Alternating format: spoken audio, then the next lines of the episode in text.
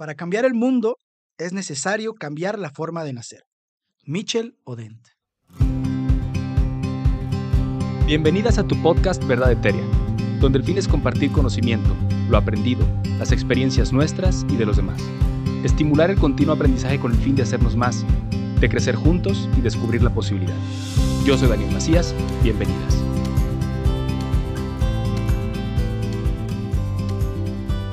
Hola, ¿qué tal? ¿Cómo están todos? Bienvenidos nuevamente a su podcast Verdad Etérea. Está Alejandro Beltrán con nosotros, se acaba de tirar su- sus audífonos, micrófono y todo. Y quiero comentar que hace rato se cayó de la silla aquí en el estudio.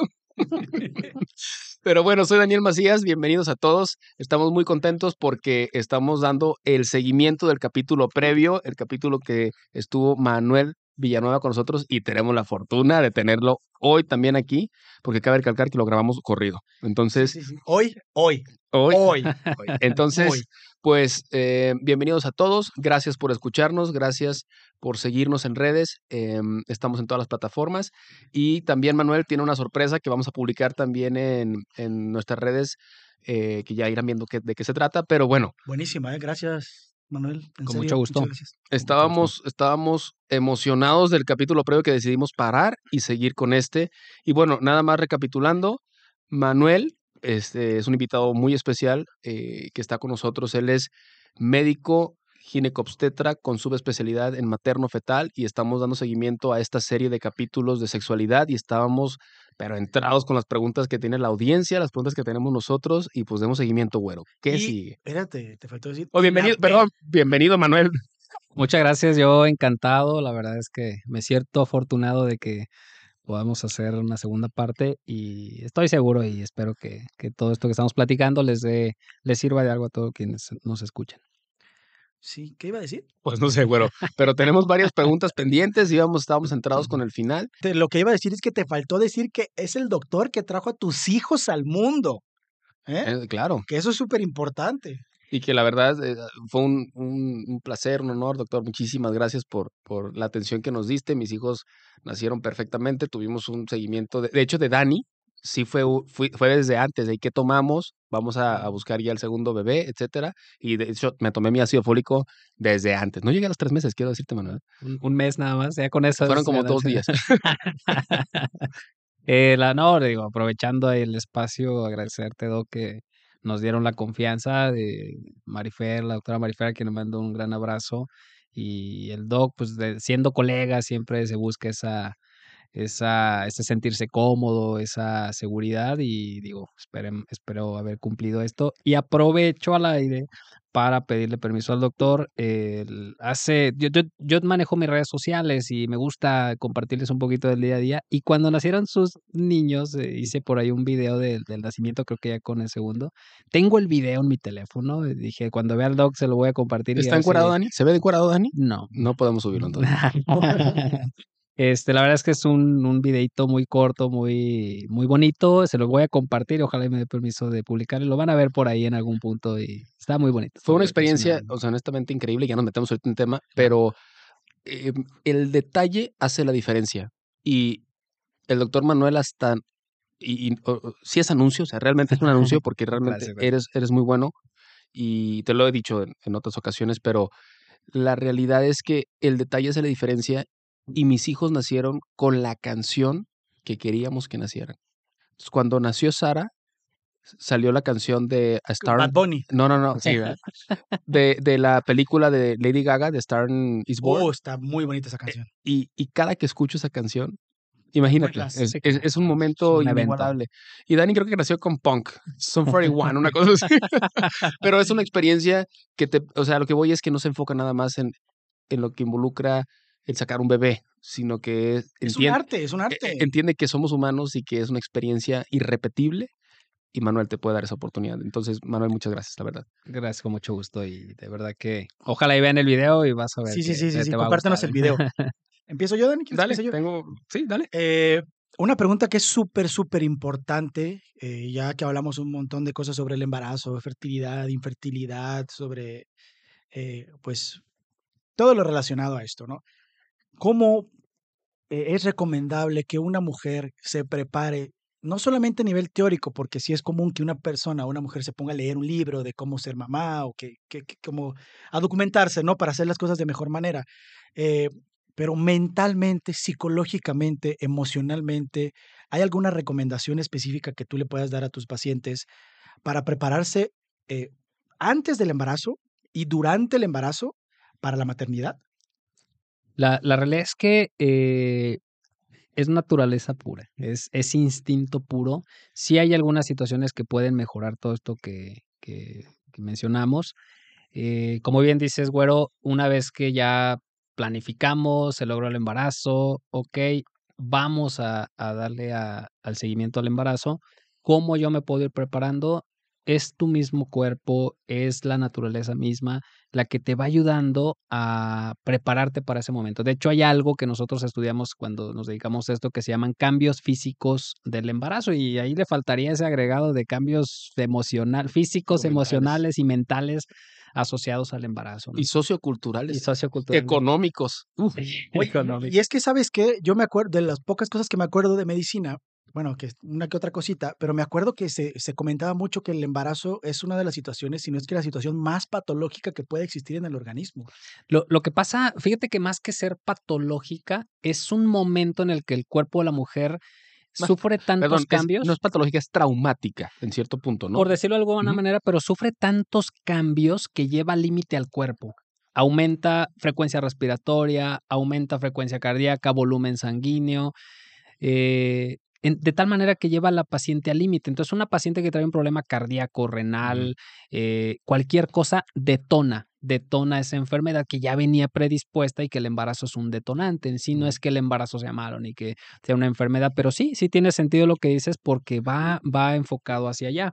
Todos estos cambios físicos eh, que se van dando, emocionales y, demás, deben de ser complementados, ya lo mencionamos en, la primera parte, con temas de actividad física, alimentación y demás, pero vale la pena que la paciente lea, se documente. Hay mucha información en internet, hay cursos de educación perinatal que yo desde mi punto de vista los apoyo mucho. Eh, hay eh, que son presenciales, en línea, donde les van diciendo qué es, qué es el proceso, qué se siente, qué se, qué se vive. Les dan la oportunidad a las pacientes de planificar qué esperan para ese momento. De nuevo, hay que leer, hay que documentarse. Ahorita está este eh, Instagram, Facebook, hay mucha información de todos los colegas. Últimamente la pregunta frecuente es, oiga, doctor, vi en TikTok tal duda, ¿no? Entonces, bueno, también el TikTok hay con muchas reservas porque hay mucha gente brillante haciendo contenido y hay que, hay que darles eh, su crédito, pero también hay, hay que documentarse, ¿no? Entonces, eh, Hay que es saber detectar también quién da información de eh, valor, de claro. valor, porque también puede haber muchos, pues, entre comillas, influencers que Claro. vienen y se hacen pasar como si fueran expertos. que hay muy buenos, o sea, que hay muy buena información. Ahora, claro, o eh, sea, pero hay que, hay que diferenciar las y dos esto cosas. nos lleva hasta, hasta, digo, como comentario, Manuel, lo- los mismos artículos médicos. Hay artículos médicos con cierta manipulación de laboratorio, en algún momento lo comentamos, y pues que tú lo ves y, ay, no, pues voy a utilizar este medicamento, claro, y te das cuenta que, que pues quien desarrolló el artículo médico, pues es el mismo Es el laboratorio. laboratorio claro. que quiere ventas, claro. Eh, exacto, entonces, bueno, hasta dentro de la medicina existen estas, esta mucha información, bueno, esta gran cantidad de información, la cual puede tener un sustento que tiene cierta manipulación Yo- en cierto punto. Eh, Yo quisiera agregar, digo, a todo esto que estamos platicando de cambios físicos, eh, lectura y preparación, cursos y demás, eh, ir con alguien que les inspire esa confianza. Iniciaba el doctor, pues digo, de verdad que yo le agradezco sus comentarios, pero es importantísimo que la paciente identifique al médico con el con quien quiera ir. Y no, ah, digo, ojalá todos somos buenos. ¿no? Yo creo que dentro de medicina nadie quiere hacer un mal, ni mucho menos, pero que se identifique con esa persona con quien se sienta cómodo, cómoda, que le resuelva sus dudas, que eh, la lleve de la mano a este proceso para que es un momento tan íntimo que debe de respetar todos los deseos que la paciente tiene dentro de los límites de seguridad, por supuesto. Entonces, eh, yo creo que agregaría eso, cómo te preparas, como lo platicamos, pero además haciendo esa búsqueda. Tienes un tiempo de nueve meses para hacer la búsqueda. Qué bueno que la primera, segunda, tercera cita detectes y defines al médico, porque puede ser el médico de la familia, puede ser el, el lo decíamos hace rato, el, el- médico que es el director del hospital y demás, puede ser, pero que, que sea un médico que te inspire esa confianza, que sea ese médico que te sientas cómodo, que sea Humano. humano también. Que ¿no? tenga sus Entonces, valores. Sí, que, que cada, no- que cada quien pues lo va a identificar. Que cada quien, exacto, es un tema para Oye, cada quien. eh, y, y hay otra parte importante en, en- de, de forma subsecuente a la pregunta que te hice, ¿cuál es el papel del hombre eh, pre-embarazo y durante el embarazo también? Que para mí es importantísimo, porque no solamente es la mujer. Claro, hablando en términos ideales, como le Ujú. dijimos, un embarazo planificado. La, la realidad es que el hombre tiene desde el- la planificación, la planeación, pero además durante el proceso, o sea, imagínate, eh, eh, la mayoría de las pacientes tienen esa fortuna, al- algunas no porque la pareja está de viaje, porque trabaja, porque las citas no se acoplan, pero imagínate qué bonito es que, el- que la pareja te acompañe a todas tus citas, que la pareja sea empática, que la pareja te entienda, casi, casi a veces hasta te cumpla tus antojos, Claro. eso, eso es muy bonito. El papel es, es eh, bien importante, es fundamental, diría yo. Hay pacientes que, bueno, por alguna razón no tienen esa compañía, pero la sustituyen con la hermana, la mamá, la, la amiga, y eso también está padre. eh, Es un momento integrador, ¿no? completamente. Es un momento integrador de, de, de, pues que te baja a lo más hermoso que es pues la creación, ¿no? Pues es que si vas a ser papá y quieres ser papá, pues yo pienso que quieres estar presente, ¿no? Sí, aunque no en todos los casos se cumple, Claro. con el respeto para, para todas las personas, que cada quien tiene su plan de vida y demás, pero imagínate que en- el proceso está presente, que además durante el parto es el apoyo para que cada contracción le estés apretando la mano, te sobe la espaldita, te ponga Yo tengo, la, calor en yo la tengo la marca de espalda, Marifer aquí en el brazo. que a la hora de la anestesia te aprieten la mano para que sientas el dolor que sientas en la espalda, que estés ahí, que compartan esas lágrimas, que le agarre la mano, le dé ese abrazo, ese beso, le diga te amo. O sea, imagínate el papel tan importante que juega, se, ¿no? se rompe toda monotonía y toda, toda falta de emociones en A- ese a- momento. hay ¿no? una liberación de endorfinas durante todo el embarazo, parto, incluso posparto, que, que también es importante, donde la pareja, pues una, la mamá libera tantas endorfinas donde maneja dolor, maneja incertidumbre, maneja todo este tipo de cosas, pero además la pareja en el posparto, hablando específicamente, pues es el que le apoya a que si fue un parto o fue cesárea indis- indistinto, pues vamos a, a ayudarle con el biberón, sabes que yo te veo muy cansada porque lactaste toda la noche, dame al bebé, yo me Ujú. hago cargo un ratito, duérmete, descansa, desconéctate. Pues ese es el amor, ¿no? Imagínate, es el papel fundamental, diría yo. Ujú. Ojalá y digo, que, que todas tengan esa oportunidad, pero quien no, está mamá, está la hermana y siempre debe haber alguien. Oye, y Manuel, y que, que influye directamente también en el desarrollo del bebé, ¿no? Que, que sienta ese, ese amor y esa, esa compañía. Oye, Manuel, em, ahorita que estabas platicando de ese seguimiento posparto también, en las mujeres se puede presentar, y yo sé que no es tu área directa, y lo platicábamos desde antes, pero existe una situación que se llama depresión posparto.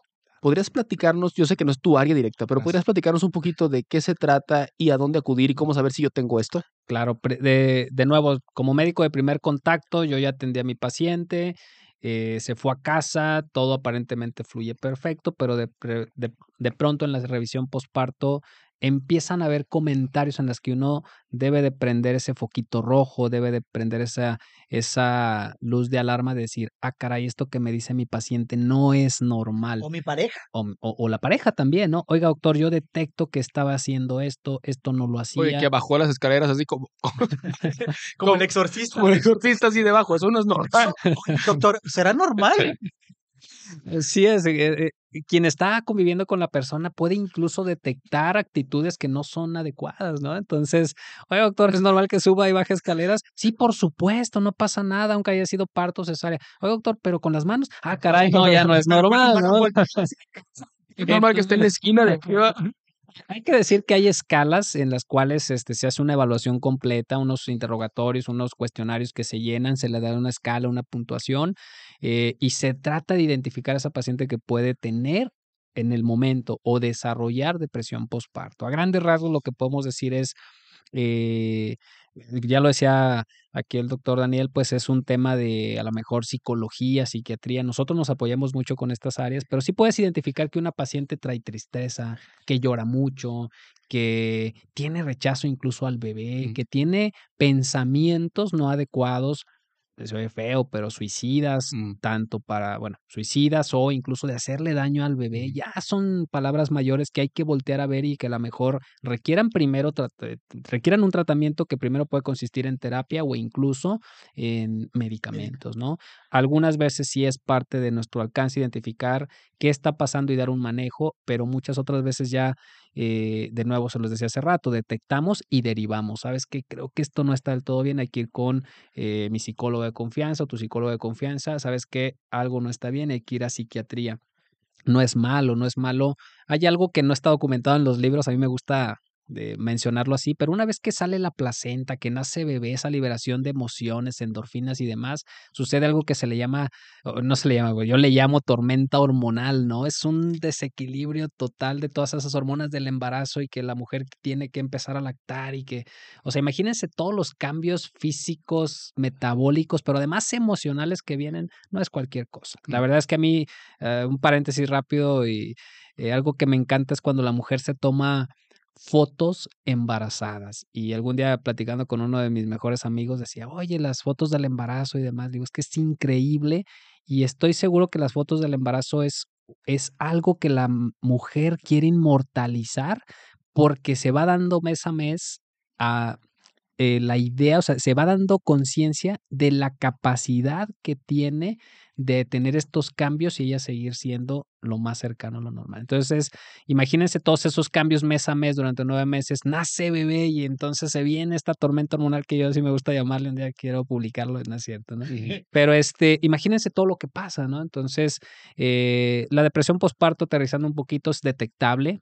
Sí sucede, hay que hablar de ella, no debe ser un tabú, hay que platicarlo con el médico, el médico debe hacer caso y derivar o tratar, y si el médico no hace caso, perdón, pero cuéntaselo con más confianza le tengas, porque si es una situación que sucede, es tratable, es temporal también, y entonces pues es, es importante detectarla, O ¿no? sea, ahí creo que vale la pena ser conscientes de que existe Así es. eh, como mujer, eh, tú que lo estás, que lo puedes llegar a vivir, y como la pareja eh, que está contigo, también saber o, estar pendiente de poder reconocer diferentes cosas que puede estar teniendo eh, pues la mujer eh, en relación a su, a, su, a su estado emocional, ¿no? Claro. Y, estar ahí al pendiente para poder eh, solicitar ayuda en el momento que, que se pueda requerir, ¿no? Porque además, este tipo de condiciones emocionales, físicas y demás, también muchas enfermedades detonan en el posparto, en lo que nosotros le llamamos el puerperio, lo que se le llama la cuarentena. Entonces, de pronto no es, co- es bien común que todo perfecto, maravilloso en la planeación, en el desarrollo, en el nacimiento, pero ¿qué crees que en el posparto, puerperio, cuarentena? Hipertensión, diabetes, Mm. eh, depresión posparto, una serie de situaciones que van derivadas de todo este proceso. Entonces, es importantísimo. Oye, este es, este es un, este es un- creo que es un tabú. ¿Se puede quedar embarazados en el puerperio? Sí. A partir aproximadamente de las tres semanas de que nace un bebé, puede haber este ovulación. Y una vez que hay ovulación, hay riesgo de embarazo. Es cierto, la lactancia de pronto suprime la ovulación, la paciente no ovula y entonces en muchos lugares de pronto se, se toma como método de planificación Mm. familiar. ¿Con qué te cuidas? Con lactancia. Con la lactancia, estoy lactando, no me Mm. embarazo. Vemos todos los días pacientes que en cuarentena llegaron a lograr un, un embarazo, ¿no? Entonces, eh, sí se puede quedar embarazada en cuarentena, ¿no? Eh, la pregunta que más me hicieron en la audiencia fue: ¿parto o cesárea? ¿Recuperación para la mamá? ¿Y afecta al bebé o cambia la cambia su estado general en cuanto a si es parto o cesárea? Eh, yo creo que es la pregunta de los siglos por los siglos de los siglos y vamos a seguir, grabada, y seguimos este. Contéstanos y vamos a seguir eh, al día de hoy y en los siguientes años vamos a seguir debatiéndonos entre que, que si es mejor o peor. Eh, yo creo que cada paciente tiene su plan de nacimiento, cada paciente tiene sus condiciones. No todo es para todas las pacientes, definitivamente. Eh, al día de hoy, ahorita les platico un poquito sobre riesgos, beneficios de de cada uno de ellos, pero yo me inclino un poquito más por el, el respeto a lo que el paciente desea. ¿Sabes qué, doctor? ¿Sabes qué, Manuel? Yo quiero un parto. Vamos a hacer todo lo posible porque tengas tu parto. Si al final no se da, adelante, tú cumples ese sueño de tener contracciones, de intentarlo, de, de vivirlo. eh, oye, mano, yo quiero una cirugía programada, una cesárea programada, perfecto, vamos a buscar las mejores condiciones, ¿no? A grandes rasgos, pues obviamente el trabajo de parto es espontáneo, empieza en el momento que el bebé desea, eh, la evolución la va marcando cada paciente, la recuperación, hay que decirlo, es más rápido, el bebé puede nacer en la mañana y la paciente está caminando en la tarde, noche, eh, está comiendo en las primeras horas, eh, siempre y cuando obviamente todo esté perfecto, porque hay a veces de manera involuntaria desgarros y demás que bueno, pueden complicar esta situación. Los partos no están exentos de complicaciones, hemorragias, desgarros, problemas con los bebés ah, durante el parto. Por eso hay que hacer una evaluación y selección muy importante de la paciente que va a ser sometida a un parto. La cesárea se ha satanizado mucho porque nos imaginamos a la paciente todas las siguientes tres meses como una tabla inmóvil en una cama y no, realmente la, al día de hoy las técnicas quirúrgicas, anestésicas, manejo del dolor han favorecido que la paciente, eh, si no es el mismo día, al día siguiente esté levantada, caminando, comiendo en las primeras seis, ocho horas. Eh, a los siete días se le retira eh, los puntos. Y, a mí me consta. Ahí puedo decirlo, y no en uno, sino en dos cesáreas, que de hecho nosotros teníamos el plan de que fuera, lo platicábamos, Manuel, desde, desde el principio, queremos que nuestros hijos nazcan por parto si es posible, pero pues desde el primero se le ocurre a Sara venir de pie, con un pie, se rompe la, la eh, se rompen las membranas y pues venía así. Y era mucho riesgo también que naciera de esa, de esa claro, forma. Tú, tú puedes tener al 100% tu plan de parto, parto, parto, parto y el bebé no se voltea y pues tiene que ser cesárea y no debe ser una eh, situación, satanizarlo, no, debe, no es un fracaso, y siempre se los digo a todos mis pacientes, el ir a una cesárea, aunque tengas un parto planificado, no es un catastrófico, catastrófico es un bebé malito, es un bebé en una terapia neonatal, es un bebé que por omisiones de pacientes o de médicos se dé eso, entonces, eh, que todos estamos expuestos a situaciones de complicaciones, pero hay que, hay que anticiparlas, creo que va por ahí, y siempre respetar qué quieres, qué quieres, quieres que nazca con la música de tu agrado, quieres que estemos tranquilitos en quirófano, quieres que estemos cotorreando, quieres que papá corte el cordón umbilical, quieres tomar fotos, quieres eh, que sea un evento bonito, ¿no? Quieres a tu bebé en tu pecho, quieres eh, hacer alojamiento conjunto, que es quedarte a tu bebé todo el tiempo, quieres lactar, no quieres lactar, todo se debe respetar porque cada paciente es diferente, no es mejor mamá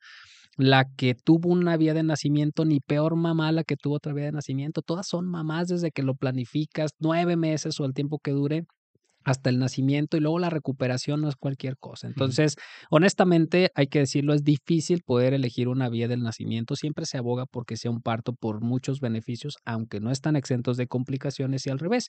La cesárea es una herramienta que salva vidas, vidas maternas, vidas de bebé, entonces, también tiene ciertas complicaciones, pero al final del día no es tan mala, ¿no? No hay que satanizarse. Y entonces, de nuevo, platiquen con sus médicos, con sus ginecólogos, establezcan un plan de parto, que es ese deseo que ustedes quieren, tienen en la mente de vivir y demás. Y, estoy seguro que el resultado va a ser bueno por cualquier vía. Oye, Manuel, hablabas ahorita de, de pues, ponerle música en el parto, la cesárea y todo. Me gustaría saber, bueno, dos preguntas. Uno, ¿qué tan importante es el entorno al que es expuesto el feto durante el embarazo, qué tanto le afecta y si es recomendable o hay algo que indique que es bueno hablarle al bebé, eh, si tiene algún beneficio o algún prejuicio, lo que escucha, lo que, la música. O sea, durante todo, el embarazo, o sea, si escucha que la pareja le grita o el estrés o, el entorno es un entorno donde hay mucho, mucha tensión, eso qué tanto le puede afectar hasta las mismas emociones de la mamá. Exactamente.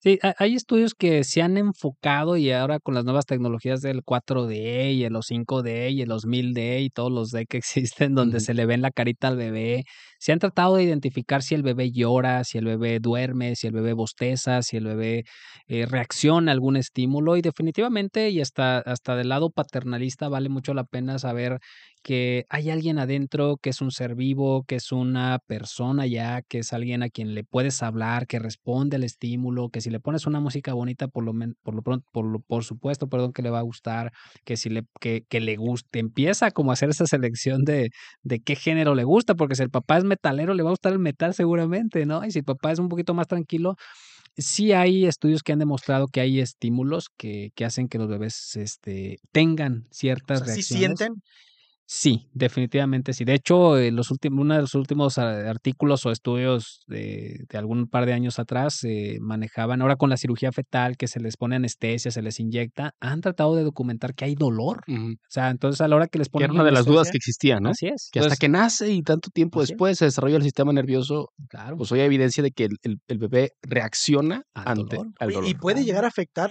lo puede llegar a afectar posterior al parto, ¿no? En su crecimiento, a lo mejor llegar a tener algún, digo, a lo mejor yo sé que no es tu área, pero a lo mejor llegar a tener problemas de depresión o de, de, separa- de, de ser antisocial, gracias a toda la afectación que tuvo durante el durante embarazo, el emocional, ¿no? Por- como dices, imagínate qué papel, qué, qué rol eh, toma no solo la pareja, sino la familia. O sea, imagínate una familia que es que, que les está hablando al bebé, que, que van llevando el proceso. Y, y otra, ahora imagina una pareja que pues están en, constante conflicto.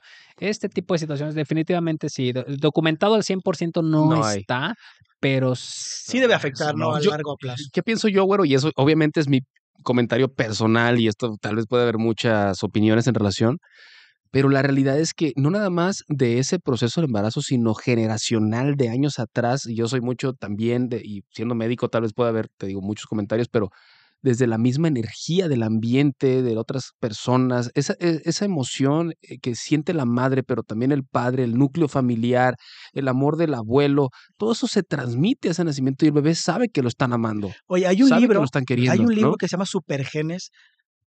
No, no, no me voy a meter porque no voy a hablar a detalle, o sea, yo- no soy experto en la materia, pero habla sobre eso. Sí. y te muestra un poco de, de- de información de eso, de cómo, de, de la información genética que tenemos de nuestros ancestros, que Mm. se impregna gracias a las emociones y pensamientos y cosas que traemos, sí podemos Claro. llegar a carrear todo eso posteriormente en M- el Me acordé ahorita de, de la imagen que te conté que vi en- precisamente en Instagram, ¿no? Que generación tras generación se veía como el, el tatarabuelo maltrataba al abuelo y luego el Ah, sí. abuelo al papá hasta que el papá pone un hasta aquí y yo a mi hijo, "Ey, yo te amo. Y yo me quedo con todo eso y yo empiezo a trascender y cambiar ese rumbo que viene generacional tras generación. Digo, nos salimos del tema, Sí. pero, pero influye. Yo pienso que influye. Ahora, como dice Manuel, ¿cómo compruebas esto? Es difícil de comprobar. Difícil, pero fíjense, algo que sí está comprobado y que existe es, e- es la, la teoría fetal de la enfermedad. De hecho, hay un libro maravilloso sobre eso, donde explica que esos bebés que tuvieron, que estuvieron expuestos a una diabetes gestacional de mamá, a una hipertensión, a una preeclampsia, a una restricción del crecimiento, que son bebés que no crecen adecuadamente,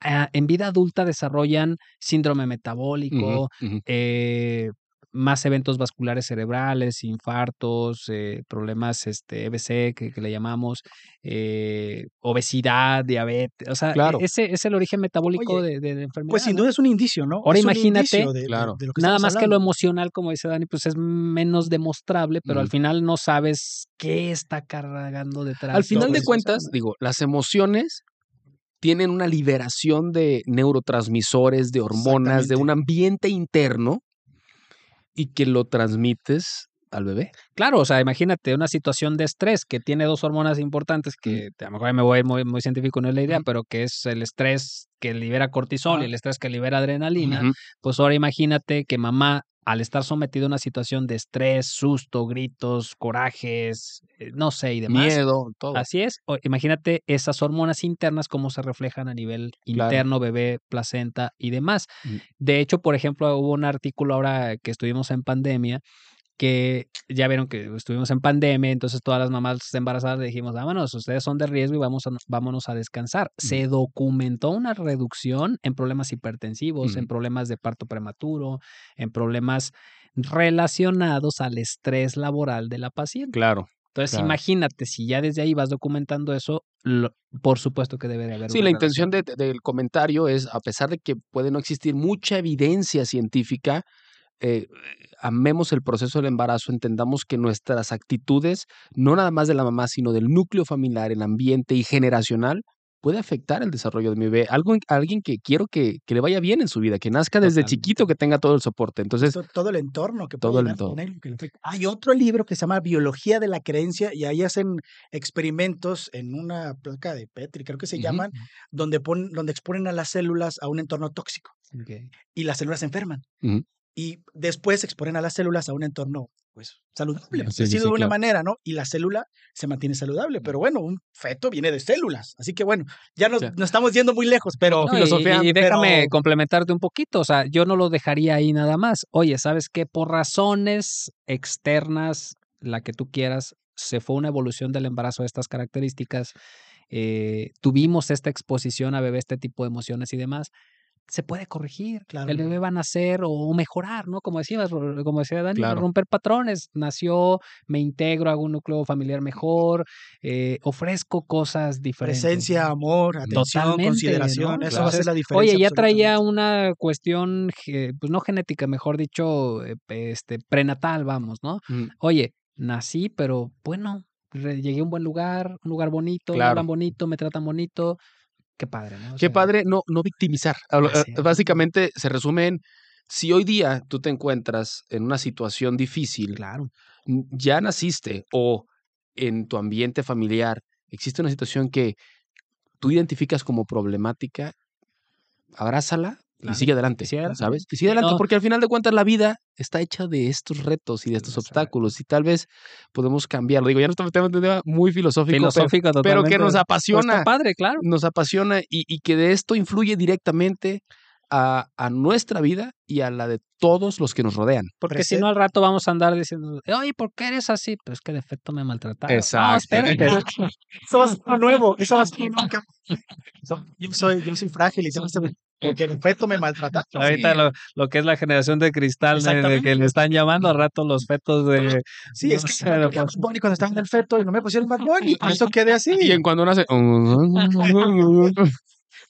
Oye, oye, Manuel, eh, algo que, me, que, que, que tú comentaste que te gustaría platicar y, y que ahora me, me acuerdo porque ya mencionaste un poco de eso es, ¿qué es un parto humanizado y, y qué tan importante es que el recién nacido se mantenga cerca de la madre eh, de- eh, posterior a la cesárea o al parto? El, el- el feto, ¿cómo le dicen canguro, no? El, be- el bebé canguro. Es, le llaman proyecto canguro también. Tiene, tiene muchas formas de, de manejarse. Se le ha llamado parto humanizado, parto respetado, el, el programa canguro. Tiene muchas formas de, de llamarse. Al final del día creo que va de la mano con lo que platicaba hace ratito. Eh, respetar una, el deseo de los papás y el proceso, hacerlo lo más, eh, pues vaya humanizado. Es una palabra con la que siempre he estado medio peleado, pero al final creo que sí aplica un poco. Eh, al final de lo que se trata es que el nacimiento sea un, un evento bonito, un evento que se recuerde con gusto, donde haya un ambiente agradable, donde haya música. Pero básicamente los, los puntos que hay que cubrir en el nacimiento respetado, humanizado, es el pinzamiento tardío del cordón umbilical. Se ha demostrado que eh, en cuanto nace bebé, si se corta el cordón de inmediato, es un poco diferente, un mucho diferente dejar latir el cordón lo más que se pueda o hasta que deja de latir por todo el aporte sanguíneo que se le da, con, con sus obviamente limitaciones, eh, donde incluso podemos hacer partícipe a papá, o sea, a ver, papá, ven y córtate el cordón, Ujú. ¿no? Eh, enseguida, otro punto que hay que cumplir para, para eh, pues sí, darse el, el- esta cuestión es el apego inmediato o el contacto piel con piel o piel a piel, dependiendo cómo, cómo lo, lo lean. Se trata de que en cuanto nazca bebé, lo antes posible, se le puede, eh, se le pegue a la mamá el, pe- eh, su bebé al pecho, ¿no? De, ¿Esto qué favorece? Bueno, pues identifica eh, latido cardíaco, porque al final de Que escuche el cuentas latido de la madre. estuvo todo el tiempo ahí, entonces de momento empiezas a... De hecho, es impresionante, si les pones a los bebés a la mamá enfrente, eh, perdón, encima, en su pechito, y se calman. Nacen llorando por esa transición y de pronto es, a ver, bebé va al pecho y se calman. Y dices, ah, caray, mira, se Y la mamá, claro que está toda pintarrajeada porque está, no, se crean. Ya lloró. por- y- por todas las fotos que se toman, ¿no? p- perdón que te interrumpa, eh, y es que es bien interesante cómo solamente el humano suele ser, solemos ser los únicos en el, en el mundo, los seres vivos que se separan de la madre muchas veces al nacer, porque Así normalmente es. la naturaleza, y esta es una reflexión que me, que me, que me hizo otra persona, los, los animales recién nacidos se mantienen junto con Se la madre ahí. hasta que están listos para irse. por del- instinto, por protección, por lo que Exactamente. sea, ¿no? Claro, claro. Y acá debe ser igual, digo, obviamente hay, hay nacimientos en los cuales no se favorece por edad gestacional, por patología, de, por lo que sea, pues y entonces se recurre a la incubadora, ¿no? Pero sí hay que hacer lo menos posible el uso de la incubadora, pues para que mamá tenga ese contacto con, con piel con piel, bebé reconoce ese latido, pero además se, se empieza a crear ese vínculo, se, bebé, eh, se, se, ha demostrado que empieza a, a detectar el olor, sigue el trayecto, el camino para buscar eh, mama, se empieza a favorecer la lactancia, mamá libera una serie de hormonas desde el momento que bebé está cerca del pecho que van a favorecer la lactancia. Eh, y después viene el alojamiento conjunto, que es de nuevo, no me quitan a mi bebé lo, o quítenme lo menos posible, porque hay rutinas de hospital que hay que cuidar en muchos bebés, otros a lo mejor no lo necesitan, pero hay que cuidarlos y entonces es, hay que ir al cuarto de inmediato y hay que tratar de pasar el mayor tiempo posible. Obviamente si mamá está cansada, trae una enfermedad, bueno, hay que, hay que modificarse. Entonces, eh, a grandes rasgos, pues es tratar de que el evento sea un momento importante, pero eh, darle la importancia al evento, pero además que sea un, un, evento bonito y que se recuerde. Es cierto, no todos se pueden por situaciones diversas, pero todo aquello que se puede hay que favorecerlo. De ahí vienen las fotos, los videos, uh -huh. que, que, ya se ha prestado. está padrísimo, o sea, no, no me estaba burlando, ¿no? O sea, no, te, te preparas para poder ofrecer algo y luego recordarlo, pues pues perpetuamente, claro, ¿no? y, y, habrá momentos en el que no se pueda y ni modo, pero siempre que se puede hay que hacerlo porque de ahí viene, ah, también hay que decirlo, se ha prestado a muchas cuestiones comerciales, monetarias, no debe ser por ahí. Yo creo que debe haber un equilibrio entre lo que se puede hacer y lo que se debe hacer y lo que mamá desea y lo que médicamente posible. Oye, la lactancia, ¿opción u obligación? Eh, decisión. Creo que me voy por ahí. Eh, debe ser una opción para la mamá. Eh, obligación no. Obligación creo que, pues no, no, no hay que forzarlas. Cada quien lleva su proceso, hay quien quiere, quien no quiere, quien puede, quien no puede. Entonces yo creo que la mamá decide, ¿no? Ni siquiera el papá, porque el papá puede decir, oye, hay que darle su leche, su pecho claro. y demás, y ahórrame una lanita ah. en fórmula, porque, y si oye, mamá sí. dice, oye, yo voy a empezar a trabajar y yo no puedo, y la guardería, adelante. Es, cabe ¿no? recalcar que hay, que hay suplementos que pueden cumplir con esa parte, por eso dices que es decisión ¿no? u opción ya claro. de, del y, parejo y de la me mamá. Gustaría, me gustaría si pudiera hacer énfasis, Manuel, porque existen muchas, muchas madres que desde que nace su bebé es yo le voy a dar lactancia a mi hijo sí o sí y lo, y, o a mi hija y, y, y, es mi deber y como madre y se auto, o sea, es una tortura. Lo, lo, lo sufren. Lo sufren y, entender que si no es así, pues el cuerpo es sabio y el cuerpo te lo va a decir. En el momento que tú pegas a bebé, favoreces este proceso y se da, eh, mm. a veces hay pacientes, y te lo cuento mejor también hasta de mi, de mi vivencia personal, si no mal recuerdo, Fer tardó una semana, 15 días en que la leche se establezca al 100% y lactó mm. hasta por un año y perfecto. Mm. Hay pacientes que el primer día tienen chorros de leche. Entonces, hay un área bien importante ahorita que es la, la asesoría de lactancia. Mm. Eh, documentense, les decía, acérquense con nosotros, donde hay personas capacitadas, estudiadas para poder favorecer este proceso de lactancia, porque a veces es un, oye, me lo pegué y no quiso pues dice así y no quiso. No, hay muchas otras estrategias, posición, eh, agarre de la mama, a veces los bebés traen el famoso frenillo, una serie de condiciones que van a favorecer que se dé. Entonces, de nuevo, yo, yo eh, estoy de acuerdo con, con usted, pues que no se, no se sientan frustradas ni mucho menos. O sea, si en su cuerpo se pudo, adelante. Y si no se pudo, hay alternativas. Y no pasa suplen. nada, ¿no? No pasa absolutamente nada. Es cierto, hay muchos beneficios de lactancia claro. materna, pero cuando no es posible, pues no te platico rápido. Una, una paciente que, que de características muy similares, este, doctor, yo voy a hacer pura lactancia. Se lo puso uh, de enfrente al pediatra, doctor, va a ser pura lactancia. Eh, la paciente lo intentó, lo intentó, lo intentó, el bebé se nos deshidrató. Entonces la mamá va a casa eh, y el bebé se queda en observación porque por no dar fórmula, por uh -huh. enferrarnos un poquito a se nos deshidrató. Entonces, de pronto, esos extremos son los peligrosos claro. y los son los que. Y, y ahí te, déjame contarte una experiencia también personal, Manuel. Eh, cuando nosotros eh, nace Sara, tuvimos un asesor de lactancia, una asesora de lactancia, que fue a la casa porque estábamos desesperados.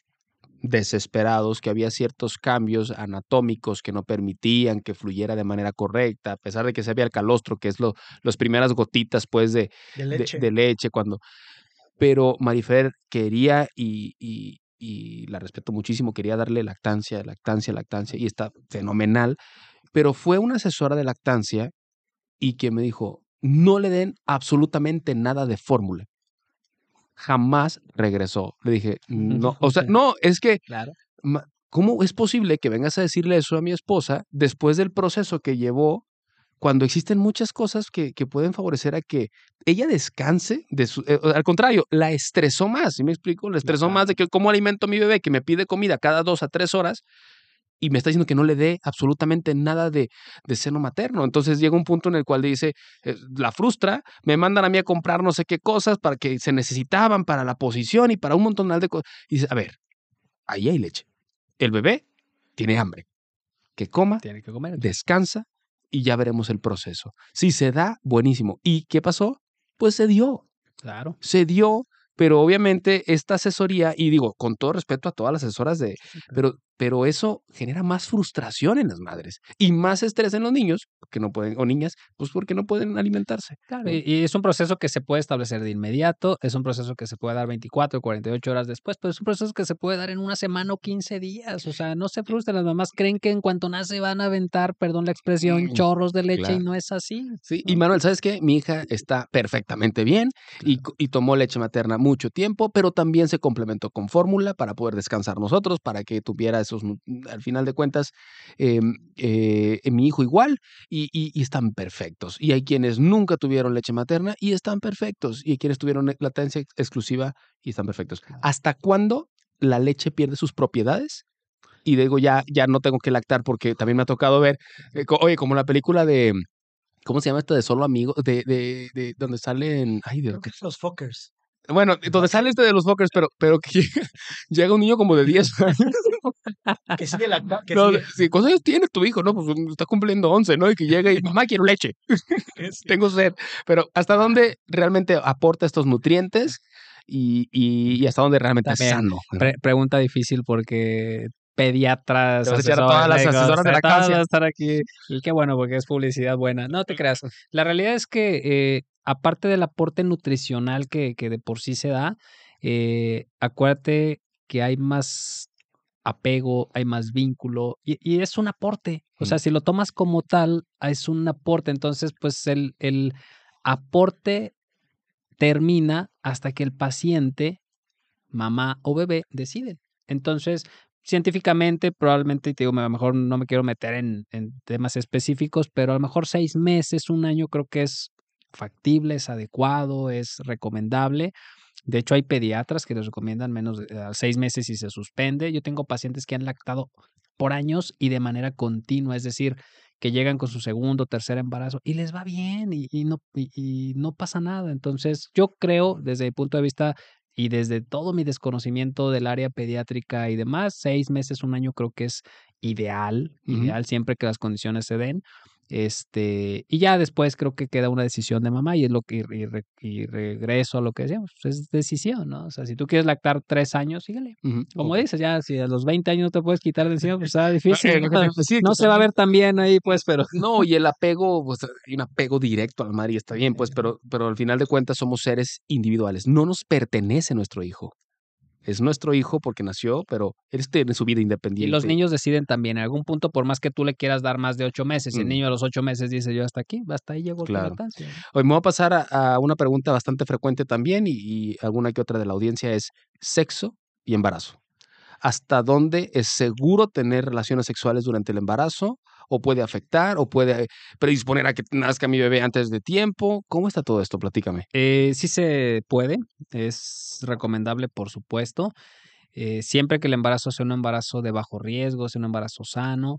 Tradicionalmente les limitamos actividad sexual cuando hay una situación que puede complicar contracciones, cólicos, sangrado, amenazas de aborto, cuellos cortos, que hubo una cirugía de, de- de cuello por temas de incompetencia cervical. ¿Por qué? Porque el semen tiene prostaglandinas y estas prostaglandinas generan cola- cólicos o contracciones. Entonces, pues la idea es favorecer o evitar, mejor dicho, que haya contracciones en algún grupo de pacientes. Pero si es una paciente que lleva un embarazo normal, Mm. sano, adelante, lo puede, lo puede continuar. Eh, incluso en, en, en cuarentena. O sea, realmente es un tema, los libros son muy específicos en decir, primero, comodidad de la paciente. Si la paciente dice, me siento bien, me siento cómoda, no hay dolor, no tengo alguna condición médica, adelante, se puede, ¿no? No es, suena un poquito a tabú. También existen muchos mitos de que si se lastima bebé y demás, no, está fuera del alcance totalmente.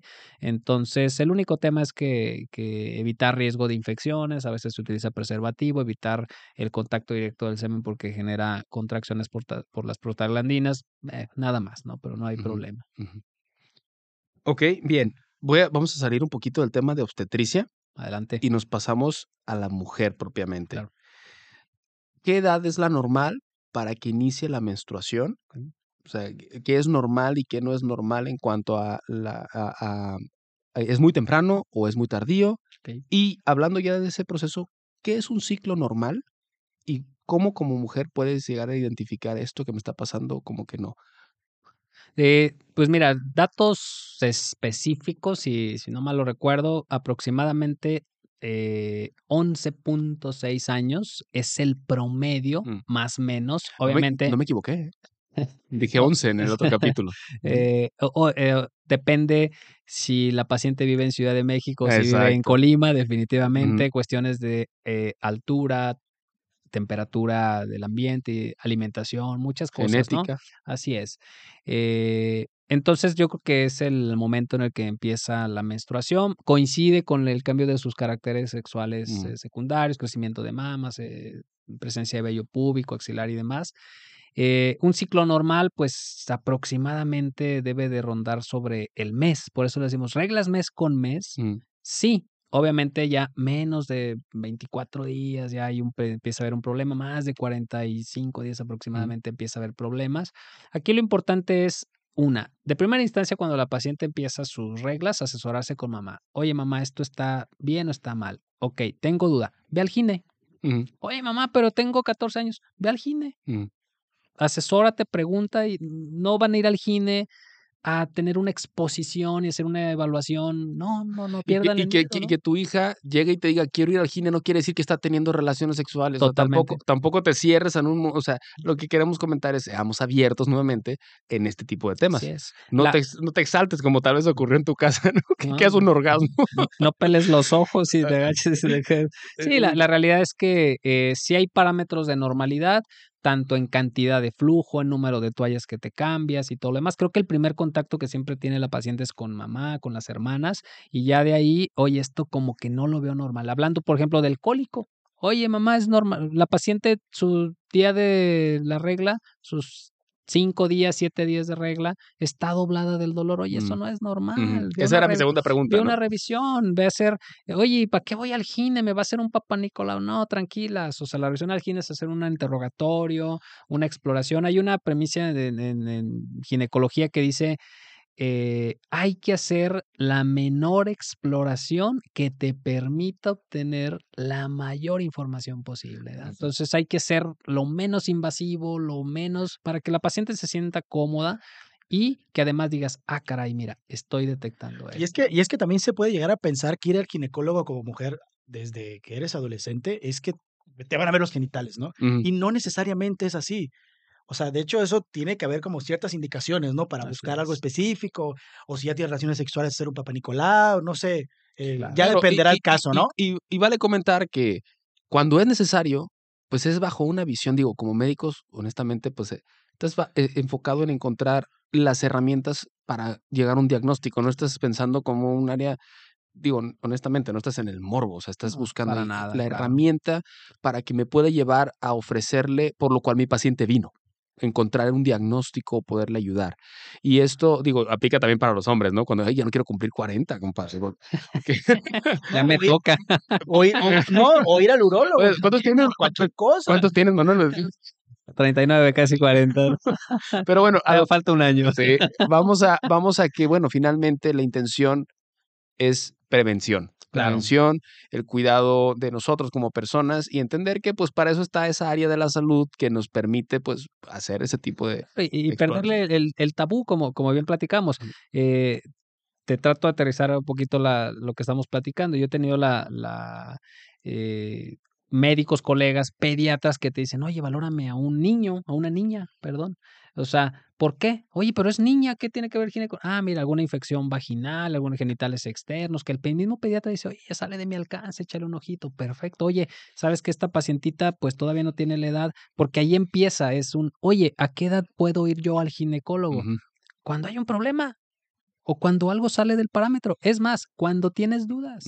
Exacto. Entonces, ¿por qué? Porque lo ideal, obviamente, es pues cuando inicias relaciones sexuales, cuando hay que tomar métodos de anticoncepción, métodos de planificación familiar.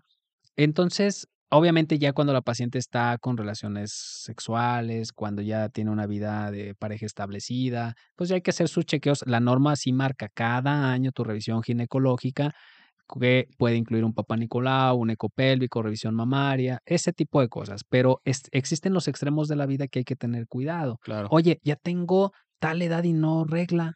Ah, caray, algo no está bien, ¿por qué no vamos al gine? Oye, trae mucho dolor y no regla, hay que ir al gine. Entonces, si existen parámetros preestablecidos, nos perderíamos un poquito en tanta información que podríamos dar, pero lo importante a lo mejor el mensaje con, con, con todos los que nos, las pacientes que nos escuchan, adolescentes, este, en edad reproductiva y demás, si algo ven que sale del parámetro, vayan a su gine, eh, y ni siquiera es un algine hombre o algine mujer, a quien tengan confianza, o sea, llegamos pacientes que, doctor, sabes que yo me siento cómoda contigo, adelante, oye, doctor, yo no me siento cómodo con un hombre, voy con una mujer, adelante, pero no pierde ese tabú, que, que como decías, bueno, no es voy a ir a una exposición del área genital. No, no, no. Es, un interrogatorio, es una exploración. A veces hacemos un ultrasonido, lo más cuidado, y enseguida hay estudios de laboratorio, hay estudios que nos dan más información. La primera vez que yo fui al urólogo terminé vasectomizado ahí, estuvo.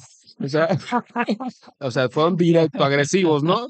Pero bueno, al final de cuentas está de moda ahorita y qué bueno que podamos apoyar a las mujeres en esa, en esa parte, pues, de, la, de, de cuando ya uno es eh, está contento con los hijos que tiene y todo, pues que ya existe más cultura en que el hombre podemos actuar en esa parte.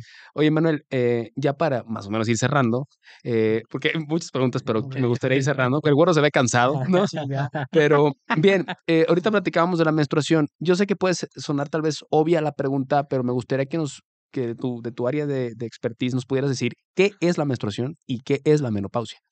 Ok, pues al final del día entran estos extremos de la vida, pues la menstruación es el eh, marca un parteaguas en ese inicio de la función hormonal, donde, bueno, al final del día la menstruación es esa expulsión del tejido endometrial. Soy muy científica la, la cuestión, pero al final es ese sangrado vaginal que se empieza a tener a partir de cierta edad durante mes a mes. Eh, y que te está marcando la pauta de que hormonalmente estás bien, estás ovulando, es una paciente reproductiva. Y si hay un problema ahí, hay problemas. Y el tema de menopausia también nos meteremos en definiciones, pero bueno, la menopausia es el, eh, es el dejar de arreglar por más de un año. Si yo ya dejé de arreglar por más de un año, ya eso se le llama menopausia, pero alrededor de la menopausia existe el climaterio y el climaterio es toda esa sintomatología que se da por la baja hormonal que llevan a la menopausia. Eh, hay menopausias quirúrgicas, me quitaron la matriz y ya no reglo, no hay problema. Hay eh, me quitaron los ovarios y ya no reglo, mm. también. Eh, pero a grandes rasgos son los dos extremos de la vida. El inicio de la función hormonal, por decirlo de alguna manera, en la cual ya viene la, la expulsión de sangre vaginal y el cese de esta misma regla. Ok, perfecto. Y de nuevo, cada extremo tiene sus variantes y enfermedades. Hay que, de nuevo, favorecer y por eso parte de lo que de la sorpresita que les tenemos es eso. Si tú tienes alguna condición con algo de esto, vamos a hacer una revisión ginecológica. Perfecto. Manuel, hay más preguntas, pero quiero ir cerrando. Me gustaría me gustaría que nos comentaras bajo tu perspectiva como persona, como padre de familia y como especialista en el área del cuidado de la mujer, del embarazo y pues en cierta parte también de, de los varones, ¿dónde se debe de aprender la sexualidad? ¿Y en qué momento de la vida comienza esto? en casa empieza en casa, definitivamente. Nosotros como papás hay que, de nuevo, que tener esa apertura, hablar con los hijos, no tener esos tabús, ir perdiendo esos, e, esos miedos. Y obviamente se complementa en la escuela, se complementa con tanta información que, que, tenemos día a día, ¿no? Entonces, definitivamente debe de empezar en, en casa, no, de de nuevo, retomando lo que platicamos hace rato, no porque no tengamos ese recuerdo, seguramente sí hubo algo por ahí que se nos inculcó, pero cada vez tenemos más herramientas, videos, animaciones, dibujos, eh, y información leída, escuchada que nos favorece esta educación, pero creo que de, casa definitivamente, ¿no? Oye, Manuel, em, no lo tenía en mente, pero se me vino ahorita la pregunta y, lo comentábamos tal vez en el primer capítulo de sexualidad sobre la masturbación en la mujer. Porque, bueno, se- hay muchísima información en relación a que el hombre y todo esto, pero me gustaría que nos dieras tu opinión en relación a la masturbación en la mujer. ¿Por qué sí, por qué no eh, romper tabús en relación a esto? ¿Qué opinas de esto? Eh, yo creo que la masturbación es válida y al final de cuentas es autoconocimiento, ¿no? Es una autoexploración, es saber qué, qué hay, qué sensaciones tiene la, pues, la mujer en general y eh, también dejarnos de tabú, porque a lo mejor la masturbación a veces la enfocamos un poquito más al tema masculino y no, la mujer tiene derechos y ese derecho hay que irlo dando nosotros como pareja, como personas a, a que se favorezca este tipo de situaciones, ¿no? ¿Por qué? Porque a veces hay necesidades, hay factores, a veces hasta de salud de la pareja y demás, y que es válido, ¿no? Es complementario. Entonces, eh, pues digo, desde mi punto de vista no es un tabú, es, es válido, como dices, hay tanta información y tantas formas.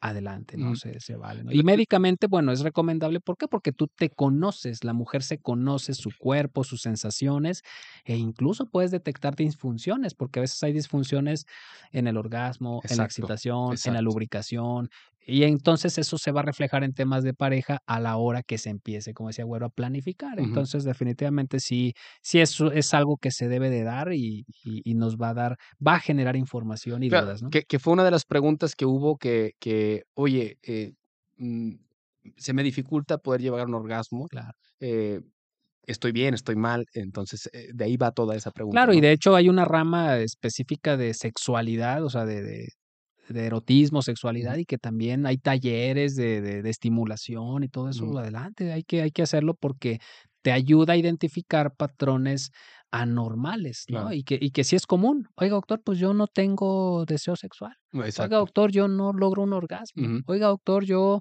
eh, no lubrico bien. Y empieza esa búsqueda de situaciones, a veces son hormonales, a veces son eh, Psicológica. Claro. psicológicas. Tener la apertura como pareja o como persona, decir, Totalmente. esto no, no sé si sea normal, preguntarlo. O sea, no tengamos miedo a preguntarlo y, y platicar estas cosas quizá con tu pareja, pues debe ser de lo más ¿Normal? normal y con toda la confianza. Oye, estoy sintiendo esto. Oye, me gustaría que experimentáramos de esta u otra situación, siempre y cuando no se afecte al respeto de la otra persona Totalmente, sí. y no se dañe el estado físico de la otra persona. Definitivamente. Em, yo tengo la estadística, la masturbación es una actividad reportada en el 90 al 94% de los varones y del 50 al 60% de las mujeres en algún punto de su vida.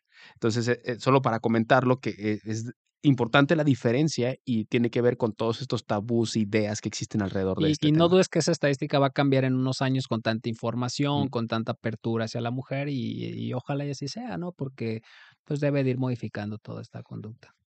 Pues eh, creo que creo que tenemos las preguntas contestadas, tenemos toda la información. Podríamos hablar de una infinidad de temas contigo, Manuel. No, pues es que ya hay que hacer la especialidad. Sí.